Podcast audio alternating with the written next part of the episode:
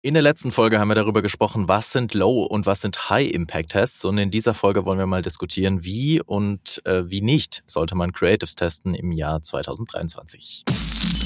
Hast du dich schon mal gefragt, was innerhalb des Facebook- und Social-Media-Advertising-Kosmos wirklich funktioniert? Suchst du mehr als nur oberflächliche Basics für deine Werbeanzeigen?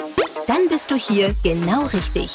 Im Adventure.de Podcast zeigen wir dir erprobte Hands-on-Tipps, die wirklich funktionieren und nachhaltige Strategien, mit denen du deine Kampagnen aufs nächste Level heben kannst. Los geht's!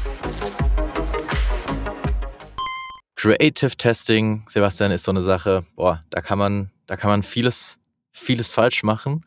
Ähm, und auch vieles richtig machen. Ähm, ich glaube, man muss sich immer wieder vor Augen führen, so diesen ganz perfekten Weg den gibt's halt einfach nicht. Ähm, und ich würde sagen, lass uns mal in der heutigen Folge einfach mal drüber diskutieren, was für Möglichkeiten auf den verschiedenen Plattformen, also auf TikTok und auf äh, Facebook, Instagram, also auf Meta gibt's denn, um Performance Creative Testing durchzuführen, weil ja, da hat jeder so ein bisschen ja seinen, seinen, seinen eigenen, seine eigene Vorgehensweise. Und ich glaube, alles hat Vor, aber alles hat halt auch Nachteile. Ne? Ich glaube, das ja. ist ganz wichtig, dass man da schon mal einsteigt und sagt, es gibt nicht den perfekten Weg. ich denke, das ist das Allerwichtigste, weil ähm, ja, es, es egal wie ich es mache, ähm, ich werde irgendwelche Tests ja machen können, die mir was bringen.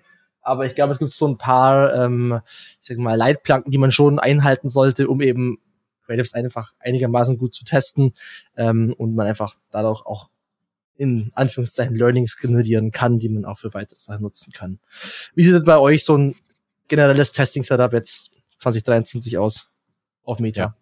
Ich glaube, vielleicht noch ergänzend Creative Testing heißt für mich auch äh, Landingpage-Testing und auch mhm. am Ende Testing von verschiedenen Produkten und Offers. Also das hängt irgendwie alles ja am Creative zusammen. Das hängt, hat ja nichts mit irgendwelchen Audience äh, Einstellungen oder sonstigen zu tun. Also Creative ja. Testing heißt natürlich, ja, was genau. ist drin, also Bild, Video und was wird gesagt, was wird nicht gesagt, äh, immer ganz plump. Und natürlich Landingpage und auch Offer dann logischerweise, was ja, was ja sehr eng zusammenhängt. Also das ist der Vollständigkeit ähm, halber. Genau, also ich glaube, wir haben verschiedenste Vorgehensweisen und wir testen auch, wir testen das Testing oder wir stellen das Testing auch selbst immer wieder in Frage, äh, so von der Vorgehensweise.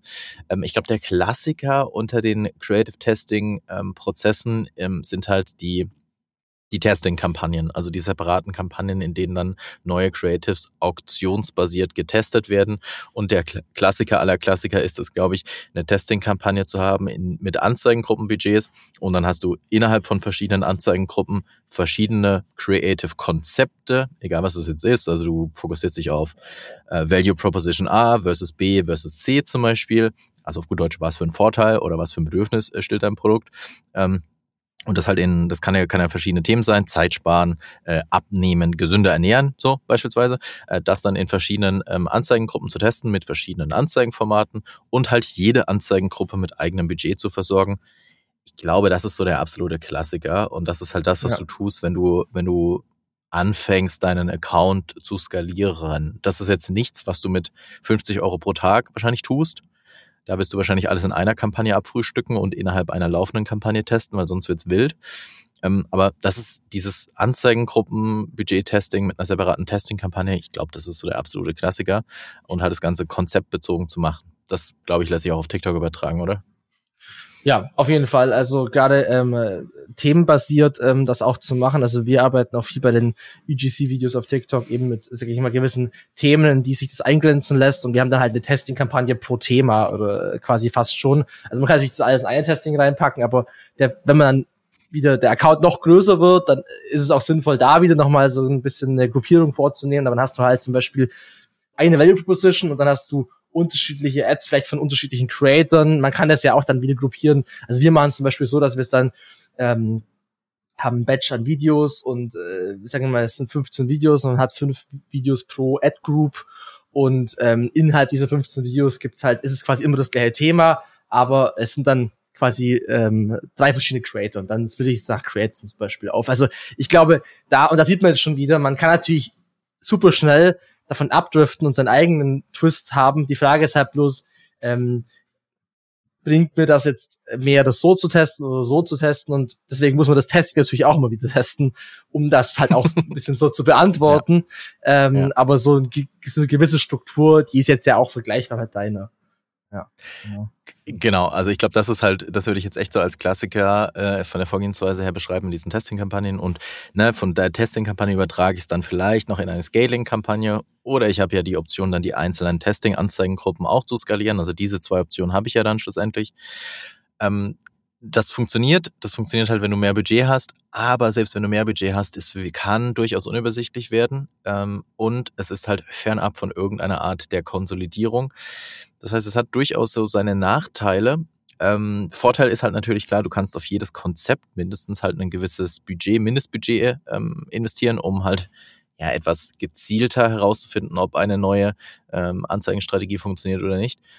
Ähm, aber ja, irgendwann entsteht halt ein bisschen Wildwuchs. Hm, von dem her würde ich vielleicht noch, hm, ja, also wir stellen es gerade so ein bisschen in Frage und äh, fragen uns halt, hey, okay, es gibt Advantage plus Shopping-Kampagnen oder Smart Performance-Campaigns bei, bei TikTok. Macht es nicht Sinn, entweder direkt da drin zu testen oder halt eine separate ASC oder SPC, um die Abkürzung einfach zu nutzen, eine separate Kampagne zu haben und da drin zu testen? Das sind so Dinge, die wir irgendwie gerade mhm. rausfinden oder rausfinden wollen, ähm, weil wenn du, wenn du das schaffst, in so einer Struktur zu testen, dann blätst dir diesen Account, wenn dann halt nur auf der Ad-Ebene auf und halt nicht mehr auf der Anzeigengruppenebene. Du hast mehr Budget auf einer Anzeigengruppe oder einer Kampagne ähm, und ne, zumindest, äh, also beide Formate, egal ob jetzt Advantage plus Shopping oder Smart Performance Kampagnen, die sind ja beide dafür ausgelegt, dass du äh, relativ viele Creators auch reinladen darfst, sollst, kannst, wie auch immer. Ähm, das ist so ein bisschen eine Sache, die wir, die wir versuchen zu ergründen gerade. Ich denke, Nachteil ist relativ klar. Äh, nicht jede Anzeige, nicht jede neue Anzeige wird halt irgendwie auch Spend vermutlich bekommen. Das ist halt so die, die große Frage dann. Und die große Frage lautet halt dann, hm, wenn eine neue Anzeige kein Spend bekommt, ist das dann richtig so oder ist es falsch so? Also muss ich denn Spend erzwingen auf eine neue Anzeige oder nicht? Ich glaube, das ist so die philosophischste Frage, die ich, ja. die ich hier in den Raum stellen kann. Ähm, ja, ist super schwer. Ich verstehe beide Seiten. Also ich verstehe natürlich, dass man will, wenn man neue Ads erstellt, dass man da auf Spend drauf geht. Ne? Du hast sie erstellt, du hast dir Gedanken gemacht, hast Zeit investiert und und und. Deswegen ist ja relativ frustrierend, wenn dann nach, keine Ahnung, 5000 Impressionen einfach nichts mehr passiert. Durchaus frustrierend.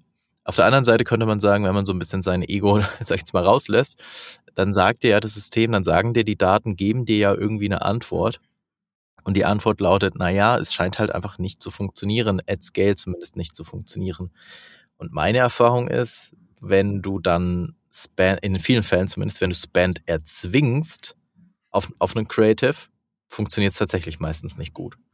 Mhm. Ähm, ich verstehe aber halt, wie gesagt, auch die andere Seite, wenn, wenn, wenn, wenn man sagt, okay, komm, hey, nach 5000 Impressionen, wie, soll, wie zur Hölle soll das System wissen, dass das funktioniert oder nicht funktioniert?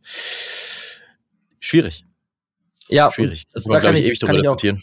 Auch, ja, ja, also da kann ich, kann ich auch ein Lied von singen und ähm, was, was man da zum Beispiel, also Tests, die ich auch schon mehrfach gemacht habe, ist, ich mache zum Beispiel wirklich den, diesen ähm, ACO, also äh, Automatic Creative Optimization, was ja quasi das gleiche ist wie Dynamic Creatives äh, bei, bei Meta, bei TikTok, mache ich den gleichen Test, leg vielleicht wirklich zehn Creatives rein oder also wirklich zu viele, um eigentlich, dass jedes Creative gut Spend bekommt. Ähm, dann sehe ich, dass ein Creative super viel Spend bekommt, legt das Creative alleine in eine eigene Ad-Group, um es einfach zu scalen, beispielsweise.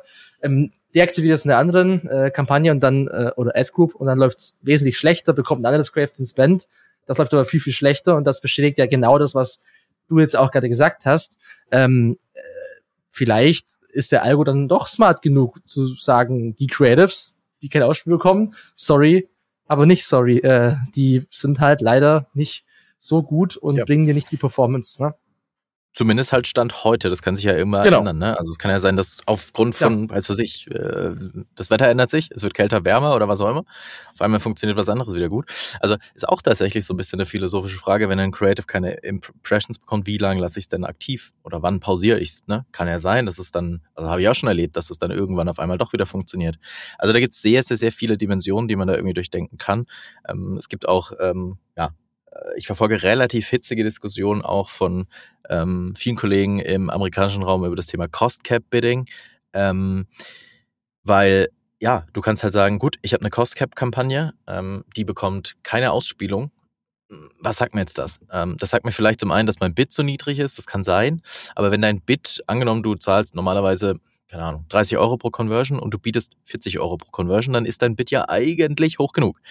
So, wenn dann die Kampagne oder die Ads trotzdem keine Delivery bekommen, was sagt uns das dann?